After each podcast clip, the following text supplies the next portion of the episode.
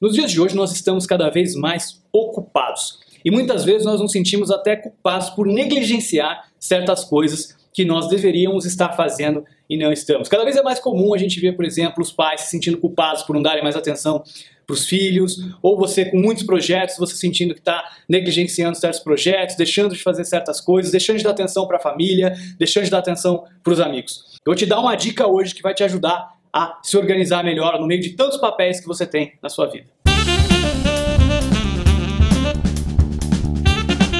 Bom, essa é uma dica do livro Os Sete Hábitos das Pessoas Altamente Eficazes, do Stephen Covey. Já falei desse livro antes para vocês, quando falei de proatividade. Podem dar uma olhada nos vídeos passados, vocês vão encontrar.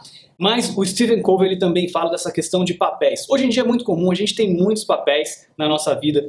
Você pode ser, de repente, é, o marido de alguém, o pai de alguém, é, você tem os seus pais também que você tem que dar atenção, você tem os seus amigos, você tem o seu trabalho, você pode ter os projetos pessoais, trabalhos voluntários que você faz, enfim, alguma comunidade que você participa. E você, claro, tem que dar atenção de alguma maneira, dividir o seu tempo para todas essas pessoas, para você poder fazer bem todos esses papéis que você tem.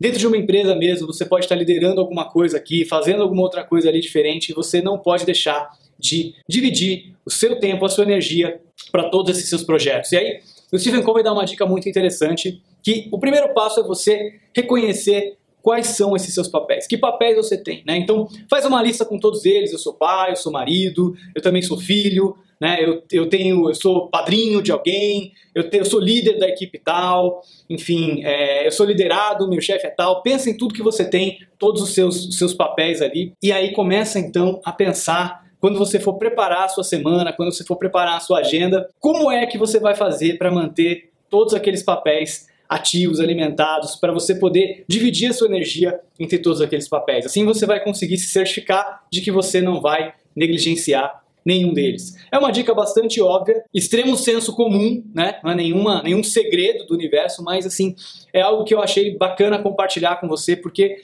muitas vezes a gente não faz isso e acaba negligenciando alguém, acaba deixando de cumprir bem algum dos nossos papéis. Então, tenha clareza de quais são os seus papéis atuais, o que você tem realmente é, como papel.